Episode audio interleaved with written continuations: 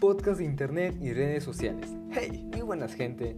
Sean bienvenidos a este podcast informativo sobre el tema internet y redes sociales, en el cual hablaremos sobre beneficios y desventajas que este tipo de recursos nos proporcionan en la vida cotidiana.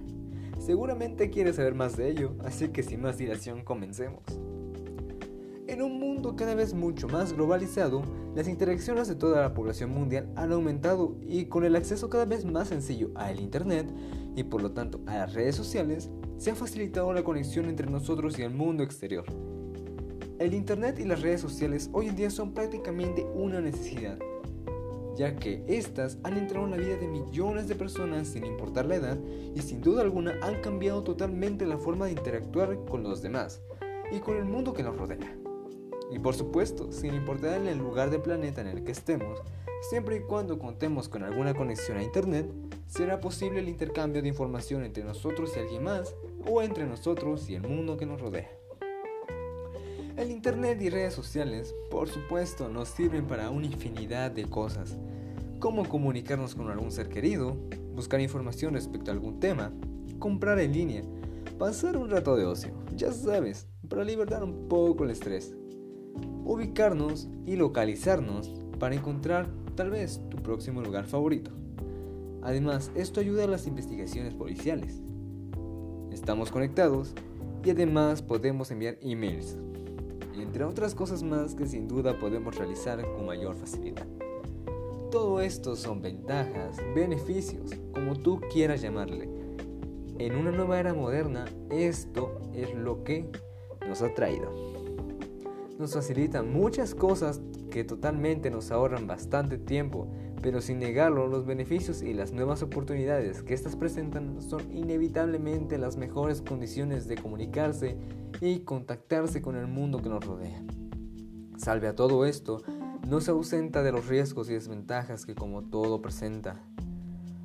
Por ello es importante visualizar y conocer los riesgos para que de alguna manera tengamos una sana experiencia en navegar por Internet o por las redes sociales. De igual manera debemos conocer las leyes y normas que éstas presentan para evitar cometer delitos virtuales dentro del ciberespacio. Por ejemplo, contemplamos la Ley de Protección de Datos, la cual se refiere a la publicación de imágenes, videos o información de terceros sin su consentimiento esto es una idea bastante cercana a lo que se existe como el copyright y la ley de propiedad intelectual. Por lo tanto, mencionaré cómo evitar algunos riesgos en Internet y las redes sociales. Estos son más que nada medidas preventivas que disminuyen exponencialmente el riesgo. Para obtener el uso de Internet y redes sociales hay que tener cuidado con la información personal que publicamos. Debemos configurar nuestra privacidad solo para ver lo que queremos y para dejar ver lo que queremos que vean. Pensar bien en lo que publicamos y hacerlo con su debido respeto y educación. Cuidar nuestra imagen y utilizar contraseñas bastante seguras. No abrir emails desconocidos. Cuidar nuestra webcam. Comprar páginas seguras y verificadas por terceros. Cerrar las sesiones de nuestro ordenador en especial cuando no nos pertenece Aplicando estos puntos te asegurarás de contar con mayor protección en el ciberespacio y de seguro te preguntarás, ¿pero de qué debo cuidarme? Pues te comento. Todas las funcionalidades del Internet pueden llegar a contar con algún tipo de riesgo. Tal puede ser como el riesgo de la información, el cual nos presenta el acceso a información poco fiable o falsa, el acceso de los niños a información inapropiada o nociva para su edad, el acceso a información peligrosa, inmoral e ilícita, como la pornografía infantil, la violencia y el racismo. En relación a las actividades económicas encontramos las estafas, las compras inducidas por publicidad abusiva, los robos, compras sin autorización paterna y los pagos ilegales.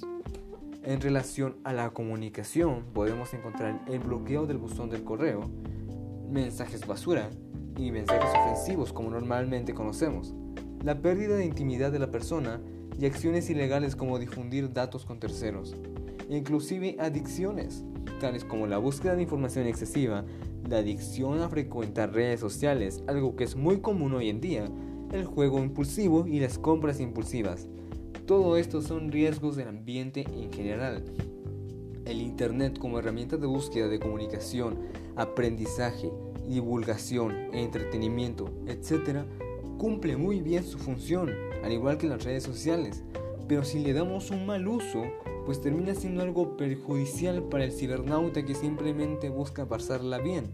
Por ello mismo hay que conocer nuestras leyes, hay que conocer todo lo relacionado con el Internet. Y no digo que seamos unos profesionales, simplemente hay que moderarnos.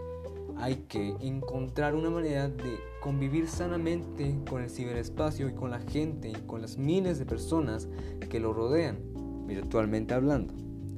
Al igual hay que tener mucha precaución con este tipo de acciones ilícitas, ya que pueden ser muy perjudiciales para nosotros como cibernautas, como personas que simplemente navegan por internet o por las redes sociales. Así que te comento esto para que tengas un poco más de opinión personal sobre lo que es el internet y redes sociales y sepas cómo los beneficia a todo el mundo. Pero igualmente quiero que te, eh, que te crees una idea de que no todo es bueno y que tienes que cuidarte a ti, a tu familia y a los demás de que cometan este tipo de actos. Sin más que decir, yo soy Jared, muchas gracias por escuchar este pequeño podcast y sin más dilación yo me despido. Hasta la próxima.